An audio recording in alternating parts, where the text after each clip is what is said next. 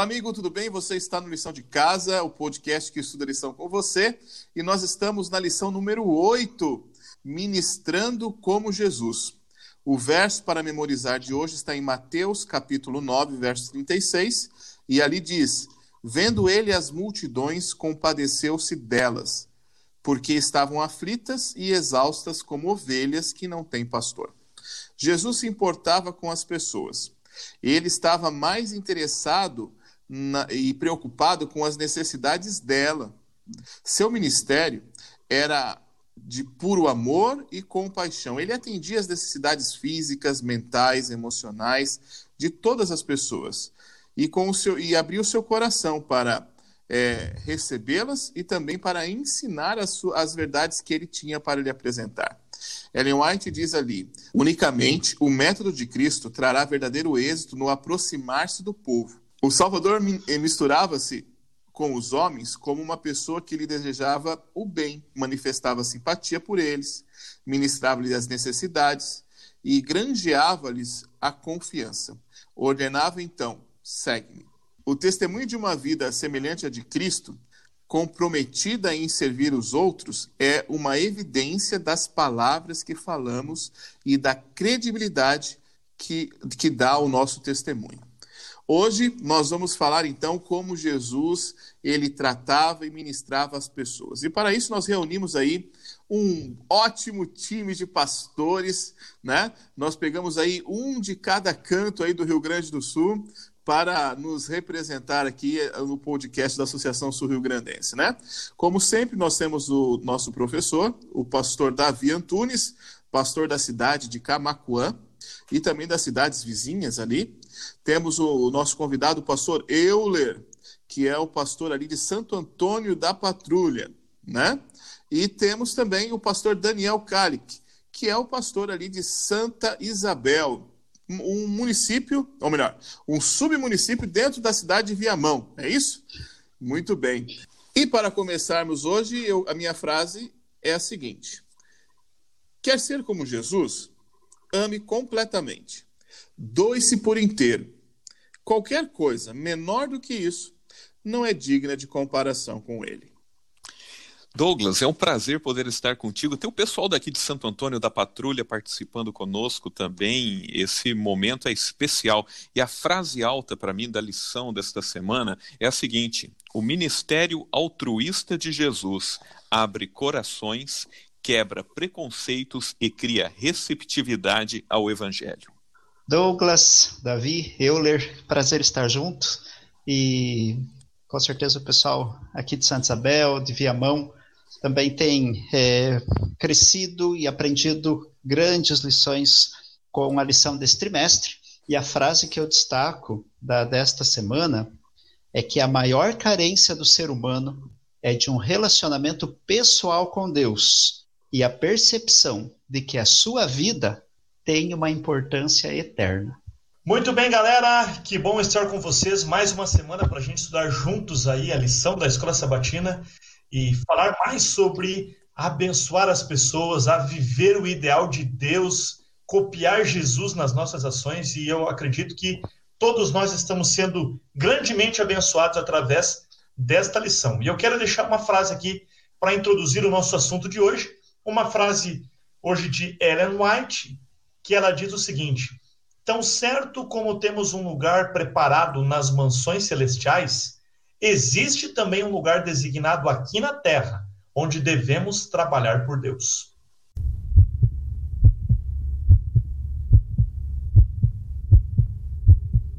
Muito bem, pessoal, eu quero já começar, começando aí agradecer você que tem compartilhado, tem é, ouvido o nosso podcast. Obrigado pela sua audiência e já quero pedir para você compartilhar é, esta mensagem com as pessoas, com seus amigos, com seus contatos, para que eles também cresçam é, no aprendizado da palavra de Deus. E a lição desta semana é uma lição muito interessante. Tem como título Ministrando como Jesus, como já foi dito. E quando a gente olha para Jesus, que é o nosso grande modelo, é, quando a gente olha para ele, nós percebemos que ele se misturava com as pessoas. Douglas já comentou um pouquinho sobre isso no início. E a gente percebe isso muito forte em Jesus. Tanto é que o fato dele se misturar com os pecadores levantava muita oposição da parte dos líderes religiosos da época. E isso, com certeza, é, é, trazia uma grande rixa, grandes contendas naquela época, mas Jesus sempre aproveitava essas oportunidades para expor de forma clara a sua missão. E ele disse: Eu não vim a essa terra para chamar justos, mas para chamar pecadores ao arrependimento.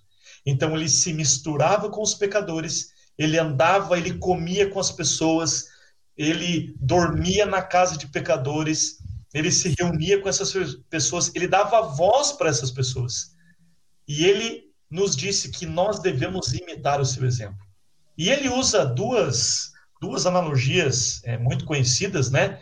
Lá em Mateus capítulo 5, ele fala do sal da terra e ele fala também sobre a luz do mundo.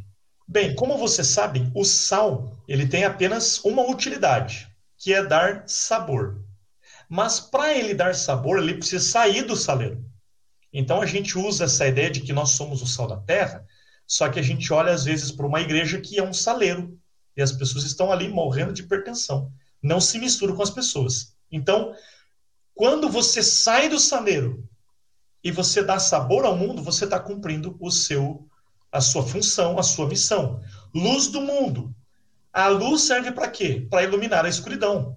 Então não adianta a gente estar num local é, onde tem muitas luzes que a gente vai acabar ficando cego com tanta luz, ok? Nós precisamos ir aonde está escuro e cumprir o nosso papel de Mas, iluminar. Davi, aí tem então um é negócio bem interessante eu... quando a gente fala no sal, porque a gente mora aqui no Brasil. Eu morei um tempinho no Chile e lá ele tem uma outra finalidade. Lá ele serve também para quebrar o gelo romper o gelo. Quantas pessoas vivem com o coração uhum. gelado? Ou até mesmo no momento de pesca, uma pessoa se fere em alto mar, ele serve para curar, para restaurar. Veja a amplitude que Jesus traz à nossa vida exatamente nessa vertente que você colocou de uma forma tão brilhante, né, do sal saindo para servir, dar sabor, quebrar o gelo, restaurar, restabelecer. Conservar, né? Euler, conservar também. O sal serve para conservar. Então, assim, ele conservar, tem um aspecto né? muito grande de, de ação, o sal. Só que o sal tudo junto não, não dá certo. Ele se estraga. Isso mesmo.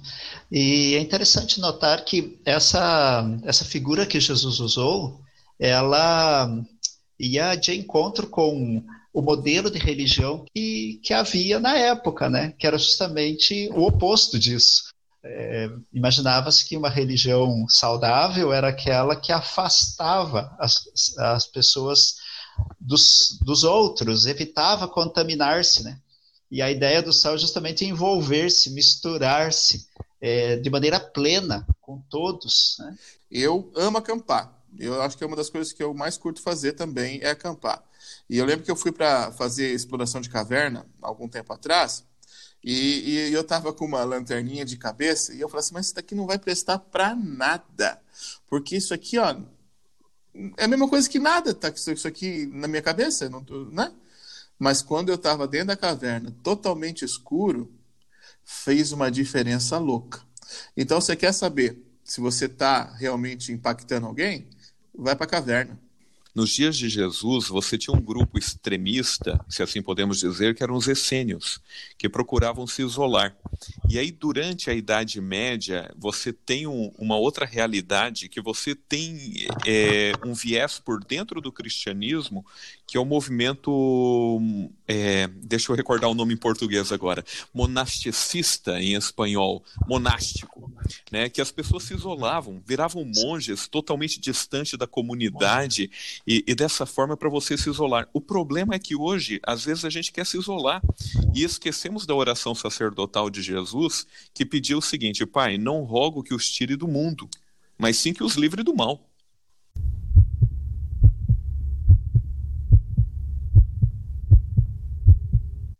Agora, Jesus é interessante porque Jesus ele sempre olhava para as pessoas e ele sempre tentava extrair o que elas tinham de bom. A gente vê isso, puxa, em, em, em várias cenas do ministério de Jesus ele sempre tinha uma palavra de graça para Então, Davi, sabe, é isso é bem interessante. Como é que, como é que funcionava nossa, esse negócio? Hoje na nossa sociedade, principalmente no mundo corporativista, tem uma palavra aí que está em voga, né, que é o coaching. O coach é aquele não, agora todo mundo é coach, rapaz. Eu não, ah, não, não consigo entender, mas é tudo bem, né? Todo mundo quer. É, é para poder traduzir aí para quem de repente é um pouco, não conhece bem o termo, o coach seria o técnico. É aquela pessoa que olha e, e, e tenta trabalhar algo. E Jesus, é. olha, foi o maior perito que teve nesse contexto, porque ele trabalhava da seguinte maneira: ele conseguia extrair o melhor das pessoas. Eu até, quando eu dava uma repassada aqui no tema do estudo desta semana, eu, parava um pouquinho para analisar, né? O que, que é mais fácil para a gente? Criticar ou elogiar? Parece que é, a, a, crítica vem antes, né? Ah, e, eu acho que o negócio é até meio diabólico, né? Que a gente vem dando só uma crítica construtiva e desce a lenha. Criticar é natural, né? crítica é, construtiva é ouro por ano a construção da crítica, porque eu não. eu só levei crítica até hoje. Mas sabe, é, é, interessante porque a gente olha e vê Jesus. Jesus ele trabalhava num viés totalmente diferente. Né? Ele conseguia olhar para as pessoas e, e, era interessante porque ele, ele ia buscar extrair o que a pessoa tinha de melhor. Quando eu olho um pouquinho para isso daqui, foi um tema que foi um texto que não entrou na lição dessa semana, mas eu gosto muito dele que é com a mulher samaritana. Ele encontra a mulher com a vida toda torta né? Uhum. É, ali dialogando com ela e olha para ela e, e, chega no momento, ó, me arruma água. E, e ela tenta fugir. Eu, eu paro um pouquinho para pensar. Eu tive uma amiga equatoriana na época que eu fiz teologia, ela me deu um, uma luz assim fantástica sobre o tema, né? É, o poço era de Jacó. Jacó tinha casado na beira do poço. Foi ali que ele encontrou Raquel, né? E a mulher, de repente, do lado do poço de Jacó, vê Jesus virar para ela e falar: Me dá água. Ela, a mulher entrou em desespero. Jesus não critica a busca dela pela felicidade. Jesus olha para a vida dela e diz o seguinte: Olha, o que eu quero é que você encontre paz. E é interessante que ela sai dali. Essa mulher desce meio-dia para o poço. Olha que coisa maluca, né? Meio-dia é horário da, do almoço, está em cima da mesa. Ela vai buscar água. Né? E aí Jesus pega o que ela tinha de melhor, falou: olha, faz o seguinte, vai lá e chama. Né? Na verdade, era só para chamar o marido, ela vai e chama a cidade inteira olha a realidade do que acontece, né? Desse encontro, desta situação. Nós estudamos aí alguns textos é, nesta semana que falam um pouquinho ali de dois personagens, né? De um centurião romano e também ali do, de um escriba judeu. Para o centurião, Jesus olha da seguinte forma e diz o seguinte: Olha, rapaz, eu vi uma fé tão grande em ti que eu não vi nenhum outro. Você olha e diz para o teu soldado, vai, eu, eu vou dizer o mesmo para ti. Você está acreditando que se eu disser, vai que teu servo está curado, tu vai, então vai, pode ir, que está resolvido. O outro falou, não, olha, para mim é, é, tão forte esta, é, é esta situação. E aí Jesus olha para ele, você já está quase próximo ali, você já está vendo, você não está longe do reino de Deus. Né? É, são declarações de Jesus que ele vai tentando extrair o que a pessoa tinha de melhor. E é interessante que quando alguém vem dar aquela valorizada na gente, parece que não importa se eu estou lá embaixo, mas aquilo sobe, me eleva e me dá confiança para seguir avançando cada vez mais. Eu acho, eu acho que isso também tem muito que ver com a identidade, né? Hoje em dia diz que as pessoas estão vivendo crise de identidade. Quando a gente olha principalmente para as novas gerações, a gente percebe isso, uma crise de identidade. Jesus, ele, as palavras de afirmação para as pessoas era justamente para elas firmarem a, a identidade como filhos do reino. Então, isso eu acho muito bonito. A comunicação de graça reafirmava a identidade de filhos de pois Deus. Pois é, é interessante notar que é, Jesus, ele. É, em todos os momentos, ele demonstrava essa empatia, né?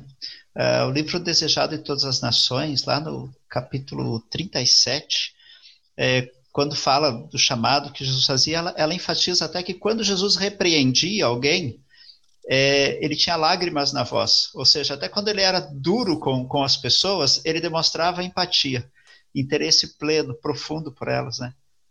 Fantástico. É, e você veja o seguinte, o que o Davi disse ali, né? Da, da, da é. busca por uma identidade, né? É, os mais antigos, eles lembram que essa é uma filosofia que já vinha há muito tempo. Não é só problema de novas gerações. Se você vê um filósofo aí da época dos... É, não é nem mileniais, é antes dos mileniais ainda, você pode colocar dos patriarcais, né? Que é aquele que já está nos seus 40, 50 anos, até não, não, mito, tá mais, uns 60 anos os patriarcais estão por aí.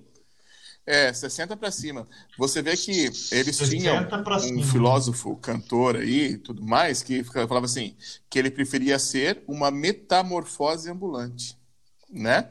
E aí isso aí pegou, cara. A sociedade entende isso. E isso reflete ah. hoje nos filhos e nos filhos dos filhos que o que importa é o que você está sentindo no dia, o que está acontecendo, e, e, você se adapta à realidade e tudo mais. Você não precisa ser é, a mesma pessoa sempre. Isso aí está fora de moda. Você tem que se adaptar à circunstância em que você está. Então, aí. Aí a gente podia conversar muitas coisas aqui, mas nós não estamos preparados para isso, né? Então vamos tocar o barco. É. Agora, uma vez eu falei sobre isso, até o pessoal riu de mim, né? Porque esse filósofo aí que falava da metamorfose ambulante, você tem um outro filósofo na Bíblia que também fala sobre isso, que é Paulo, né? Ele diz que nós também somos uma metamorfose, a gente vive essa metanoia, mas conduzida pelo Espírito, né? Então a gente precisa estar em constante transformação. Não, mas aí não é uma transformação, aí é uma evolução espiritual. E é isso que Jesus Olha, então eu vou entrar com Podemos outro discutir termo, os termos, mas essa é a ideia. é por isso, Se alguém está em Cristo, nova criatura. Boa, né? boa, boa. Às vezes eu não tenho palavras e vocês vêm e completam isso aqui, né? Mas sabe, Douglas. É, é, Deu certo, né? É, é, aproveitando esse gancho, Agora... é algo que aparece aqui na lição dessa semana, né? Que quando as nossas palavras são encorajadoras e repletas de graça, elas influenciam positivamente a vida dos outros. E aí eu acho que vem o grande desafio nosso como cristãos, né? Porque é, tem, tem cristão aí que gosta de andar né, com a saia comprida, com o cabelo comprido e a língua mais comprida ainda. Não para abençoar, mas para amaldiçoar a vida de alguém, gente. Então a gente tem que olhar para o nosso exemplo. E, e aquela síndrome. E aquela síndrome de sofredor, né? O camarada só tem sofrimento, só tem angústia, só tem e aí vem Jesus e diz assim, filho, mas tem coisa boa no, no mundo, tem coisa boa na vida, e aquele que vive e tem uma vida abundante, abundante né, em Jesus. É interessante ver que, Espírito. mas é interessante ver, né, que o objetivo de Jesus boa. era extrair o melhor das pessoas.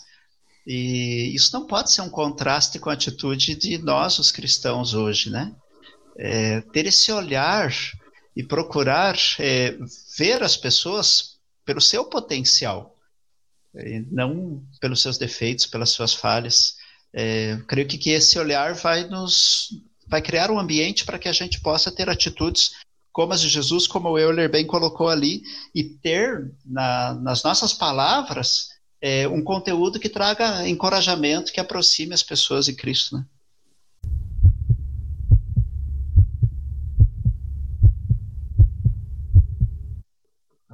Agora, Daniel, a, a palavra cura, que é uma palavra tão presente é, é, no ministério de Jesus, né? ele curava as pessoas de tudo que é tipo de enfermidades e, e problemas psiquiátricos, psicológicos e espirituais.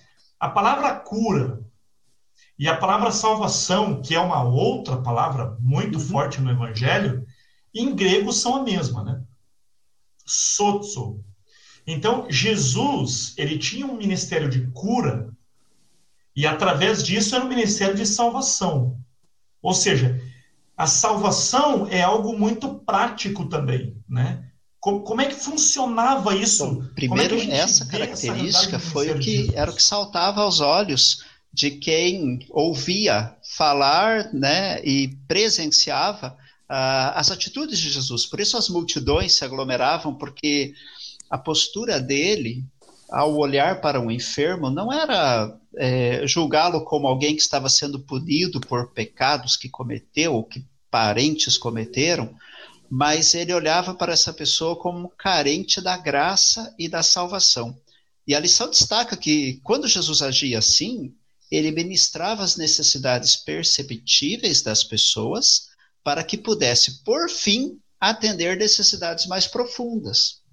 E é interessante que há vários milagres, vários episódios de cura, onde Jesus deixa evidente é, na sua postura em relação a essa pessoa que ele sabia o que se passava lá naquele coração, qual era o anseio principal daquela pessoa.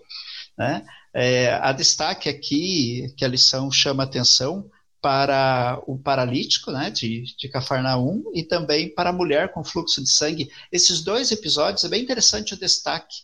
Né? É, os amigos aí que acompanham com a gente lembram bem dessas histórias. Né? É, essa cura desse paralítico, quando ele é, baixado é, por esses quatro amigos do telhado da casa onde Jesus estava, é, e aí já, a gente vê nesta, nesse episódio a ousadia desses amigos, a empatia, a visão que eles tinham com respeito a esse amigo, de maneira muito semelhante a que Jesus via. Eles queriam levá-lo a Jesus a qualquer custo, né? E, e superaram todas as barreiras para isso. No entanto, quando eles fazem todo esse esforço e o, o doente está ali junto com Jesus, Jesus diz: Olha, filho, os teus pecados estão perdoados. Os que estavam ouvindo pensaram: O que é isso? Né? Tanto é que alguns disseram: Mas quem é esse? Quem ele pensa que é, né? Para dizer que perdoa pecados. Agora, Jesus tinha essa relação. A, a dor física, ela estava intimamente ligada não só a uma consequência do pecado, mas a um anseio por salvação, um anseio por perdão. E atender essa necessidade, aliviar essa dor, retirar essa ferida, é, abriria o caminho para que a pessoa compreendesse de maneira mais plena o interesse dele por salvação. Né? É, eu, eu, creio que é por aí, né, Davi? É, mas o, deixa eu só eu, eu fazer um parênteses aqui, Sim. Daniel. E, e, Davi, me perdoa estar entrando assim, mas tem uma coisa que eu acho muito bonita é, ali no, no relato Não, do Evangelho, que diz o seguinte: Jesus vendo a fé deles. Sim. Jesus não olha a fé do paralítico, vê a fé dos quatro amigos. Cara, o que esses quatro amigos fizeram foi um negócio fora de série. Eles andaram mais de um quilômetro carregando essa maca. Num calor bandido, chega numa casa lotada, ninguém deixa eles entrar. Eles encontram um caminho, fazem um buraco no teto, com calor, transpirando, deixaram o dia de trabalhar, não sei de onde arrumaram corda para baixá-lo na frente de Jesus, e aí Jesus ficou olhando para eles. Imagina, esses homens já, tinham, já estavam cansados, já tinham carregado, já tinham feito um buraco e ainda ficam ali segurando. É, aí vem uma, é, é, vem uma aplicação muito bonita para nós. Né? Porque se a gente está falando de ministrar como Jesus, a gente tem que olhar um pouquinho a atitude desses homens. Porque muitas vezes a gente gosta de ser o paralítico, né? Ter alguém para me ajudar, para me carregar, para me levar, para fazer um milagre por mim. Mas será que algumas vezes Deus não está esperando que eu seja igual a esse amigo? A um desses quatro amigos para fazer um milagre por alguém, para me esforçar, para transpirar. Eu acredito que esses homens ficaram com as mãos sangrando, porque tiveram que fazer um buraco no teto. E imagina mais ou menos o seguinte: o teto era como se fosse uma laje. Né? Quem conhece um pouquinho da arqueologia daquela época, né, eu pensava, poxa, que complicado né, subir e ter uma escada. Não, tinha uma escada já construída para você acessar a parte de cima da casa. Né? A parte de cima da casa, para o Douglas, que é de São Paulo, né, isso é bem fácil da gente entender, tinha uma laje. Né? O pessoal era um esticadinho, né? É, claro, é, era ali, a pipa, né? né? Mas Davi não fala muito, que eu também sou de lá, tá? eu sou Zona Sul, rapaz, Zona Sul. Você também. Ah, é, é, mas, então, então, mas, desculpa, mas então eu, sou, eu era da Zona ah, Leste, então. Pois é. Mas, mas é, olha só, eles fazem um buraco nessa laje para baixá-lo na frente de Jesus. E aí imagina as mãos sangrando, feridas. E aí Jesus para para olhar, não a fé do paralítico em si, né? Do paralítico é muito bonito isso, Daniel, que você olha e Jesus fala, eu vou te curar os pecados, né? Mas vê a fé dos quatro amigos, e aí vem o exemplo, né? Ministrando como Jesus, essa empatia, essa preocupação, estar junto com a pessoa até que ela possa ser restaurada. É interessante que é E tem duas. É, não, só, só ia comentar a, duas, duas expressões, na verdade, uma expressão que se repete duas vezes nessas histórias e que para mim é muito bonito, né? Tanto na história do paralítico como na mulher com fluxo de sangue, como que Jesus como se, se dirigiu a eles? Filho, filha. Então, Jesus viu nessas pessoas, novamente falando da, da, da identidade, você é filho, você é filha. E quando ele diz isso, a salvação chega. Porque a salvação é você se tornar filho de Deus. E ao contrário do que muitas pessoas pensam, nem todos são filhos de Deus, né?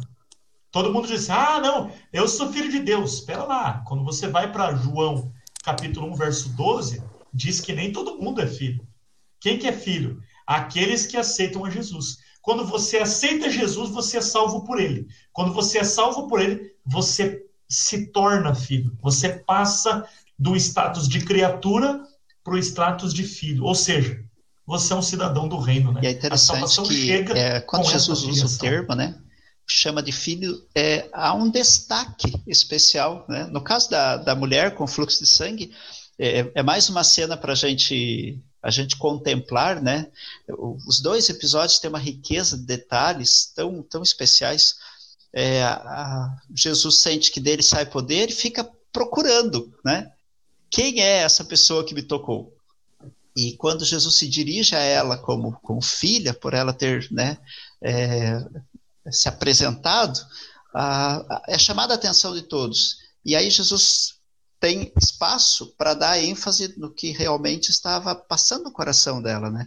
Diz, filha, a tua fé te salvou. Muito semelhante à questão do paraíso. Primeiro vem a ênfase nessa questão da restauração espiritual. É, e aí fica um, uma base para um ministério é, desenvolvido, que deve ser desenvolvido pela igreja, é, é buscar primeiramente atender essas feridas é, físicas, mas dando a entender de que há um, um, um presente muito maior do que a cura física, que é a salvação. E todo o trabalho deve ser feito. Então, Sim. a lição, é interessante Sim. que ela faz esse destaque. Primeiro, a gente tem que ter empatia pelas pessoas, olhá-las como filhos de Deus. Ao perceber as suas necessidades, prontamente atender essas necessidades, encaminhando elas para algo muito maior, que pode dar uma restauração plena e eterna, né? Ô, Daniel, mas deixa eu te fazer uma pergunta. É, eu acho que eu vou colocar um pouco de lenha na fogueira aqui no tema, mas você tem quanto tempo de quanto tempo de ministério? Eu completo 20 anos esse ano. 20 anos, né? Então um pouquinho tem, tem um ano a mais, na, tem um ano na minha frente. É, quando você vai fazer unção de uma pessoa, a pergunta é: por qual cura você ora? A ênfase é, é, pela salvação em primeiro lugar, né? A gente vai ali pela motivação de mostrar para a pessoa que ela confia em Deus porque ele é capaz de curá-la, mas a ênfase maior é creia nessa cura maior, né? Que é a salvação. Mas por, mas por que, que faz essa ênfase aí? Porque algumas vezes a gente vai lá com a pessoa ali, a pessoa vê a gente entrando já com azeite na mão e pensou: agora fui. Tô indo para a é, é, cova. É, e é interessante que, que Vou morrer, né? as pessoas que foram curadas por Jesus, né? Elas todas faleceram depois, né? Não sei se velhinhas ou com outros problemas de saúde. Até Lázaro, mas... que foi ressuscitado, morreu duas vezes, né? exato, exato. Esse é um coitado, né, velho? Morrer duas é, vezes. Exato. Então. Puxa vida. É. Por Mas isso o bom a, é que a, vai parar nessa. A gente tem de todas as formas é, ter a empatia e fazer todos os esforços para que aquela ferida física seja amenizada ou curada, mas precisa ficar muito claro que a salvação é o bem mais precioso. Né? Eu, eu gosto do Salmo 103, que ele diz que nós temos, bendize a minha alma, Senhor, e tudo que há em mim, bendiga o seu santo nome, porque é Ele quem é, perdoa todas as todas nossas as iniquidades, iniquidades e sara todas as tuas enfermidades. Interessante a ordem, né? Primeiro, ele perdoa as iniquidades e depois sara as enfermidades. Pode ser entendido assim: se a enfermidade não for curada, o perdoar todas as minhas iniquidades é o bem maior, né? Mas sabe que vai ser curada a enfermidade? Se não for curada aqui nessa terra, vai ser curada na, na, na manhã da ressurreição, na glorificação. Com certeza. A pessoa Com vai certeza. estar zero bala, novinha, perfeita. O final vai ser glorioso sempre. Ellen White ali, quando está falando sobre a mulher do fluxo de sangue, ela deixa claro que ela estava curada. Quando ela tocou na veste de Cristo, ela estava curada fisicamente. Ela não precisaria mais, é, ela não precisaria se expor, entendeu? E aí vem a questão, né? O porquê Jesus expôs aquela mulher, né? E se você estudar ali, eu recomendo, Desejar Todas as Nações, você vai entender que a cura psicológica ela ainda necessitava, porque ela ia depois chegar em casa e pensar assim: eu sou mesmo uma pecadora de marca maior, né? Porque eu tive que roubar a bênção. Porque se ele soubesse quem eu era, ele não ia me, me- me curar. Ele não ia me curar. E aí eu acho a estrutura da frase de Jesus para ela uma das assim mais elaboradas que, que Jesus disse. Porque assim, olha, filha, ele agora fazia, ela fazia parte da família de Deus, porque ela já não tinha mais família nessa terra, não. Ela já tinha sido rejeitada pelo esposo, pela, pelo filho, pelo para quem fosse, pelo pai, porque ninguém podia tocar nela. A tua não, a, a tua fé te salvou. Quer Nem dizer família, seguinte, nem amigos. né? ela, ela tinha fé, entendeu? Uhum. Ela não era uma pessoa que, que, que o pecado tomou conta e que era uma pessoa que não, não tinha religião. Então, assim, filha, ela fazia parte da família.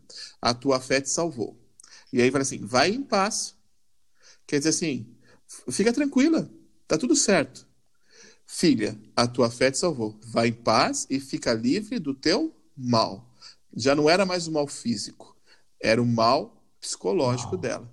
Então Jesus cura o físico, o emocional e o, espiritual emocional, daquela né? mulher numa única frase. Fantástico.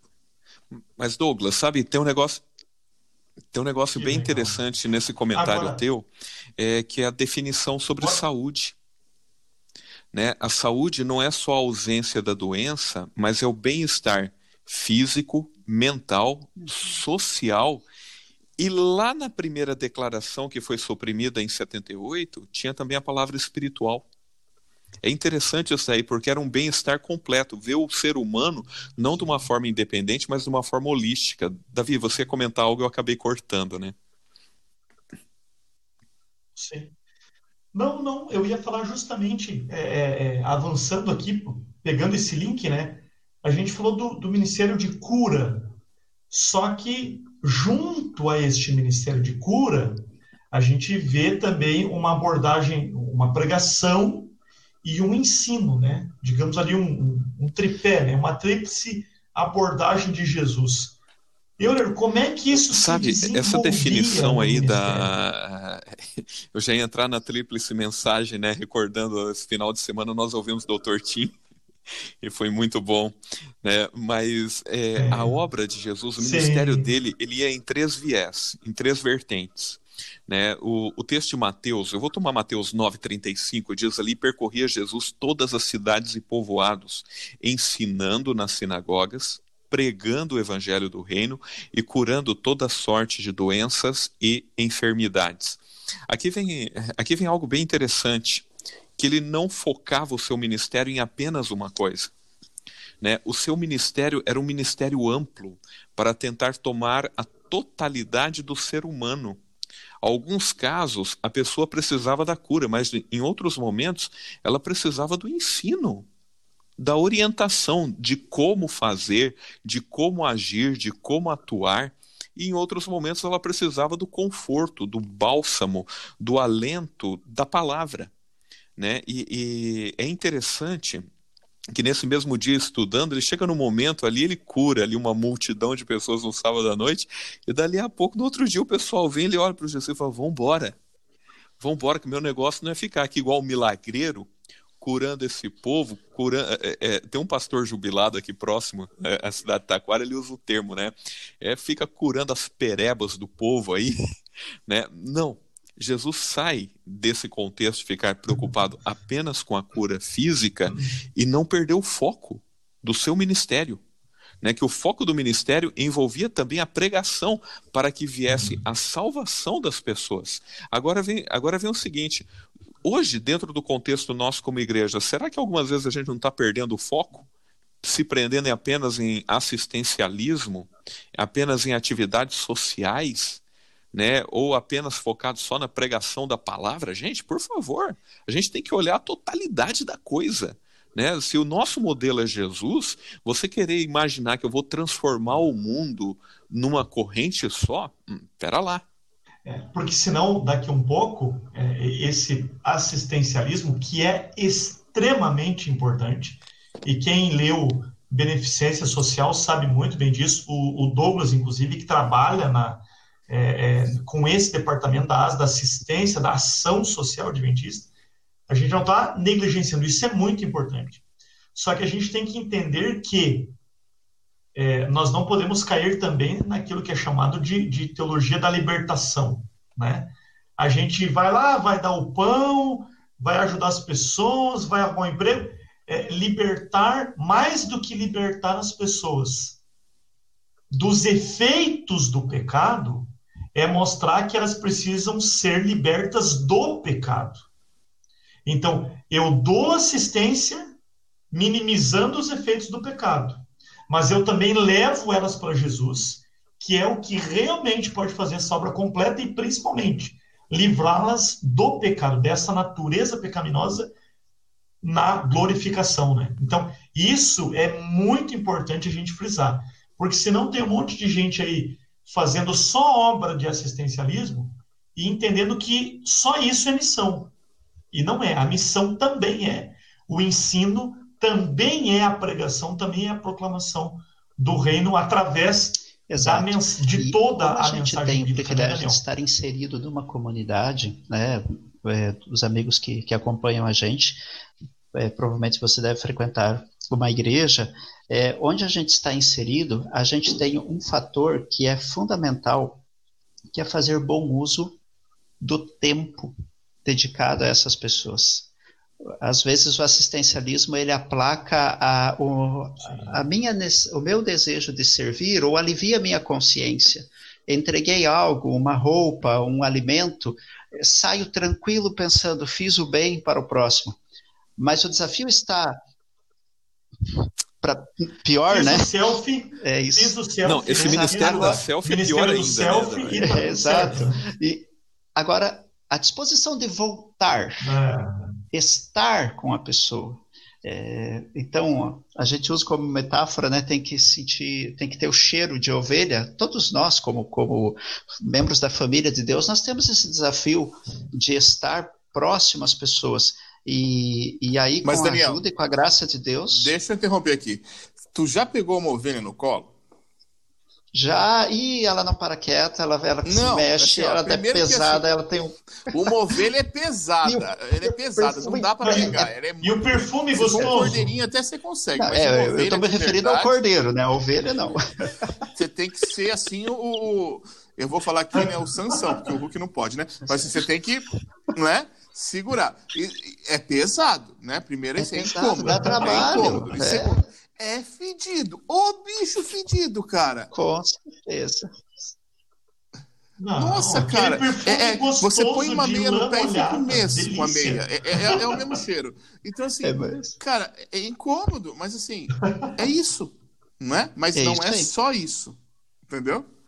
É, não é só isso. É, é, incômodo, mas não é só isso.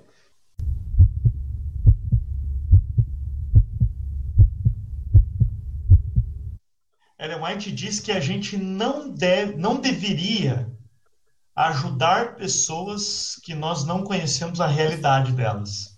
Até para não, até para não estimular o ócio e estimular ela a ficar ali dependente da esmola, né? E, e, e o que ela quer dizer com isso também? Você vai levar uma cesta básica para alguém, legal, mas você vai entrar na casa dela, vai ouvir a história dela, vai se tornar amiga dela ou você quer apenas dar uma cesta é básica, entrar, tirar uma foto e embora? É, é quase entrar também por um outro lado, né, da então, salvação é meritória, é... né? De eu fazer ali, de ter a salvação pelas minhas obras. Eu vou lá. Ah, sim. Eu acho que talvez seja uma inversão de um texto que daqui a pouco a gente vai tocar nele, que é Mateus 25, né? Ali do juízo das nações, e principalmente ali quando você tem a parábola dos, das ovelhas e dos bodes, né? É, a gente quer partir para uma salvação meritória. Estou fazendo isso para quê? Para mostrar que eu sou bom. Pera lá. É para mostrar porque eu sou bom ou para mostrar que eu tenho o amor de Jesus atuando na minha vida e através da minha vida? Agora, cristianismo, se a gente pegar cristianismo na essência, é, e obviamente tomando Cristo como exemplo, é abençoar e amar as pessoas, assim como ele fazia. E, e a gente olha para a lei de Deus, ela é fundamentada no amor. E a gente tem que lembrar que o amor, antes de ser um sentimento, né, ele é um verbo, ele é uma ação, certo? Então, se eu amo, isso vai se externalizar através de ações, ok? Agora, Daniel e, e amigos, o que, que Jesus nos ensinou sobre as prioridades do reino? Como demonstrar esse amor para as pessoas, já que o amor é a prioridade do é reino. Interessante como é que isso se torna é o prático? momento que Jesus é, dá essa ênfase, ele, ele orienta nesse sentido. Uh, em Mateus 24, ele trabalhou a questão é, tanto da, do alerta para a destruição de Jerusalém quanto para o final dos tempos, e aí entra talvez uma, uma pergunta que, que é muito natural, é, quem será a pessoa que conseguirá estar em harmonia com o propósito de Deus para quando ele restaurar todas as coisas. Então, que conduta se deve viver para poder seguir os passos de Cristo, viver a essência do cristianismo?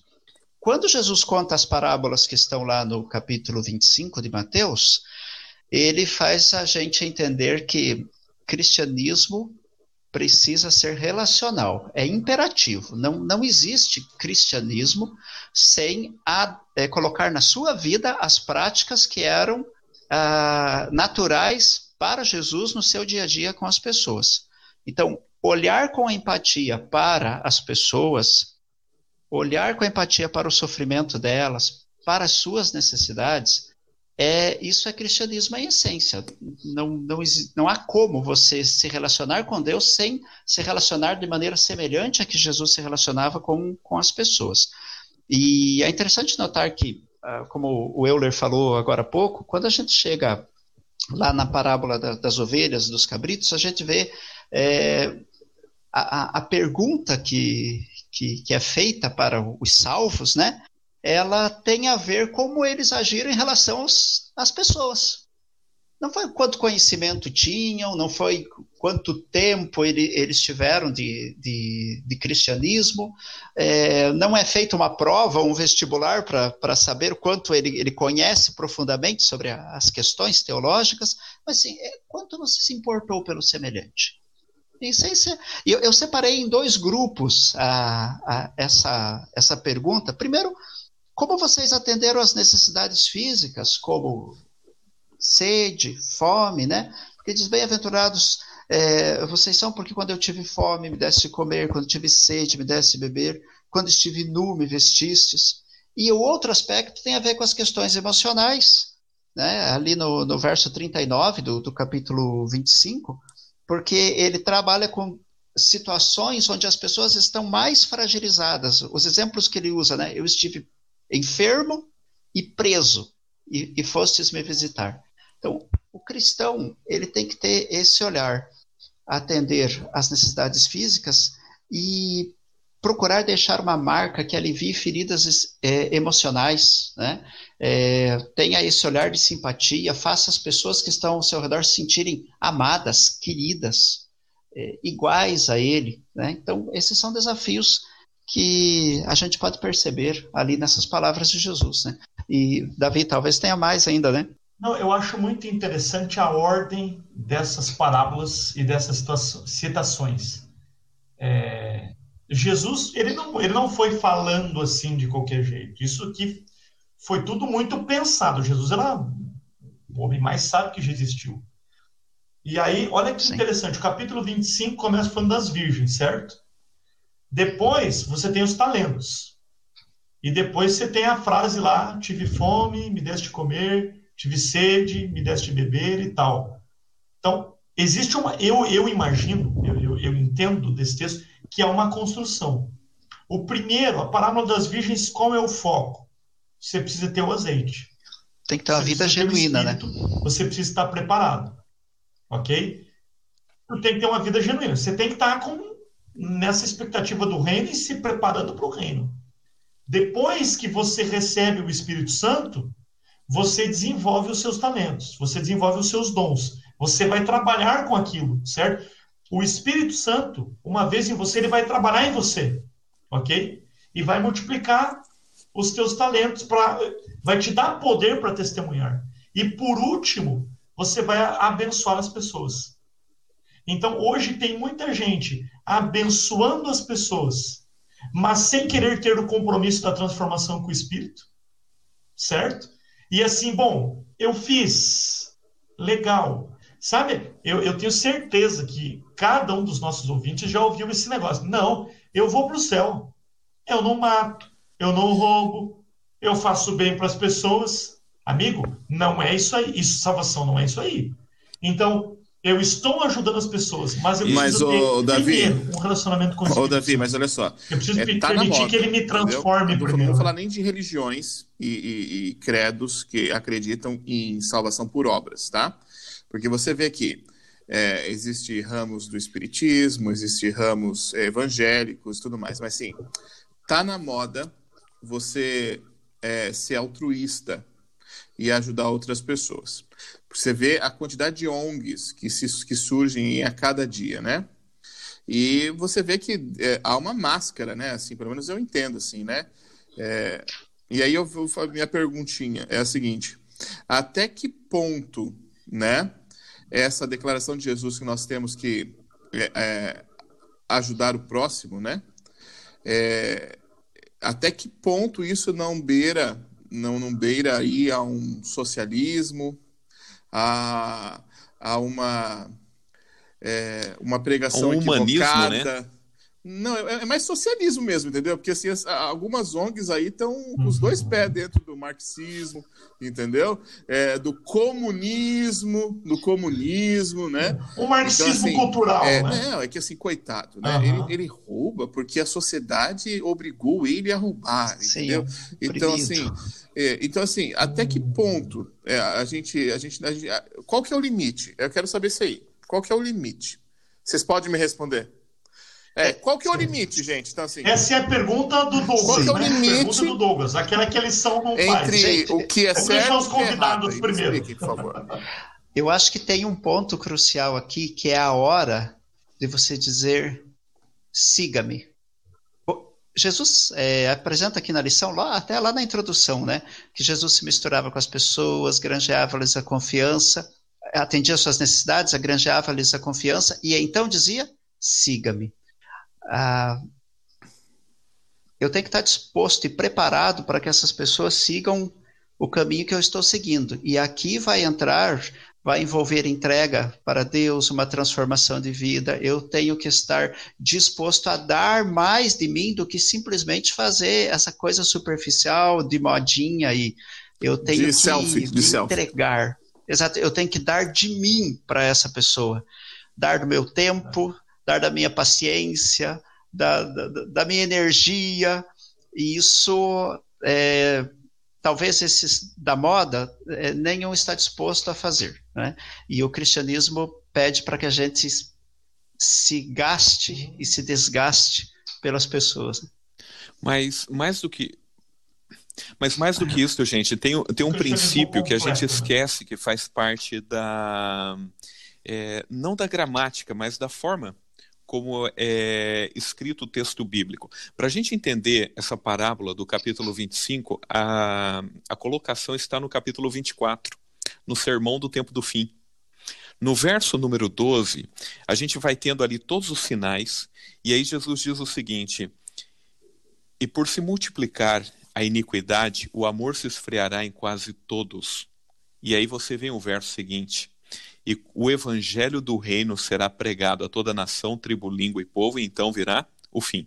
Você tem, a, você tem uma relação direta entre as obras sociais, certo? Porque elas são analisadas ali no capítulo 25, nessa parábola que a gente está avaliando, certo? Porque você chega ali, as pessoas dizem, mas Senhor, quando fizemos? É quando você fez ao próximo.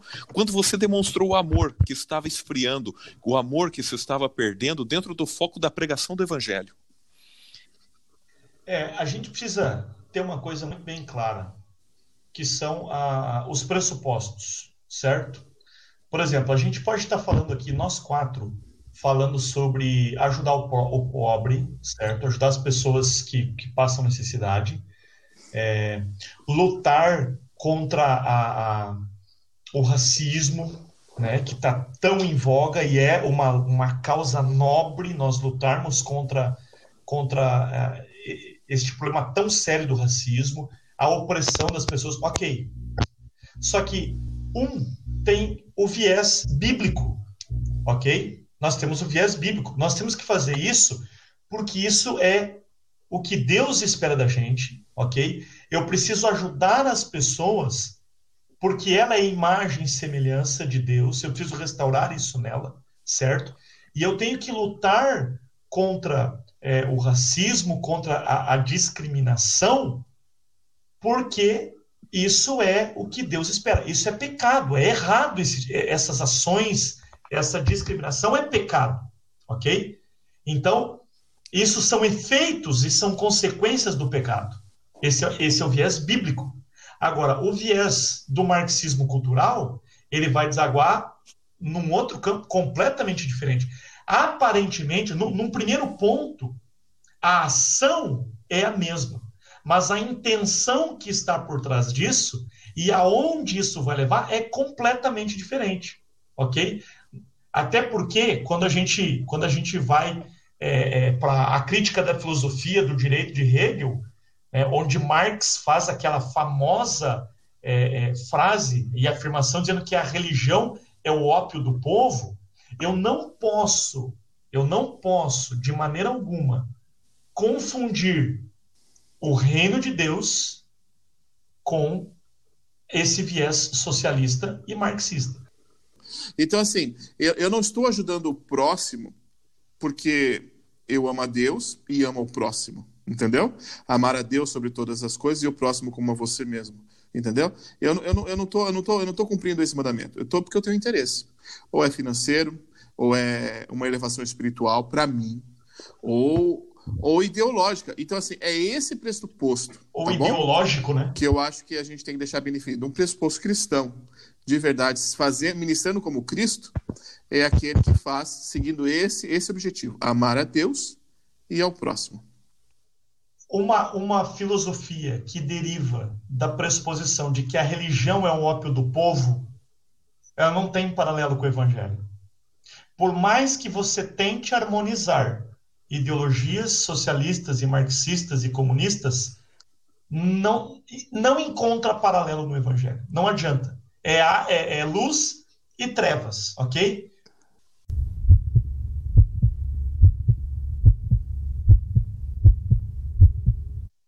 Então, você que está ouvindo nosso podcast e você ama as pessoas, você se preocupa com as pessoas, a gente quer convidar você para conhecer o verdadeiro amor. Aquele que é o amor em pessoa, que é Jesus. E ele sim quer libertar não só dos efeitos do pecado, mas libertar do próprio pecado e nos dar uma vida nova no novo céu e na nova terra. Euler, meu amigo, foi muito bom tê-lo com a gente aqui. Espero que você volte outras vezes. Meu amigo, qual é o ponto alto da lição? Olha, o ponto alto é da lição envolve uma questão ligada à comunhão. Que se eu não tiver um relacionamento íntimo com Deus é, e com a, a sua palavra, tudo isso que nós falamos aqui, ele não vai passar de um humanismo, de uma preocupação em atender algo por simplesmente fazer. Eu preciso sim de um relacionamento íntimo com Deus para que as minhas obras elas tenham um sentido e que eu possa através da minha vida transparecer o amor de Jesus Cristo. Daniel, considerações finais, Acho que um ponto, ponto alto, de destaque tão especial dessa, dessa lição foi lembrar que Jesus veio a esse mundo para mostrar em essência que ele se importa com as pessoas, em todos os aspectos da sua vida. E se Jesus veio para se doar, se entregar, é, ele não espera menos daqueles que desejam segui-lo. A essência do cristianismo também é ter esse olhar para as pessoas como filhos de Deus que carecem de sua graça e nós temos o privilégio de ser pontes que conduzem essas pessoas a Cristo. Se é necessário curar a ferida, se é necessário é, saciar a sua fome, se é necessário vesti-lo, se é necessário apoiá-lo, vamos fazer isso com o objetivo maior de levá-lo até Cristo. Amém. Amigo, para mim, ponto alto da lição é justamente esta harmonia entre a missão. Jesus ele curava as pessoas, ele dava pão, ele alimentava as pessoas, ele curava física, mental, emocional, mas também espiritual. Espiritualmente. Era uma cura completa. Então, abençoe as pessoas. Tire um tempo nesta semana para abençoar as pessoas. Alivie o sofrimento, o fardo delas. Mas lembre que a nossa maior missão é proclamar o reino de Deus, é proclamar a salvação por meio de Jesus. Que Deus te abençoe, que Deus te ajude muito para você colocar isso em prática. E nós estaremos aqui orando por todos vocês. ok, muito obrigado. Foi um privilégio tê-los aí, pastor Euler, pastor Daniel, pastor Davi. É, foi muito bom. Eu acho que eu acredito que a lição foi é, muito bem estudada aí, né? Foi recapitulada. É, colocamos aí vários é, pontos de vista diferentes aí que vai contribuir para que você possa estar preparado aí no próximo sábado para recapitular a sua lição com o seu grupo, né, de estudantes ali.